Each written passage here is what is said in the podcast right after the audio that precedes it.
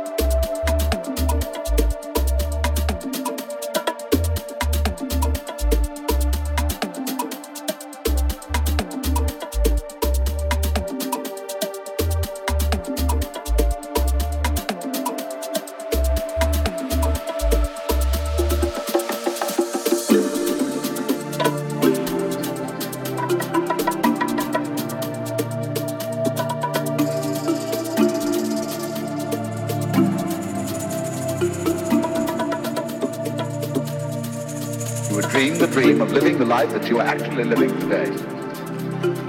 That would be within the infinite multiplicity of choices you will have. Playing that you weren't God.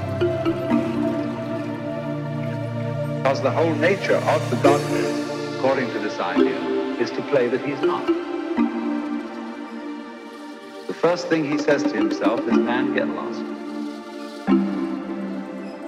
Because he gives himself away.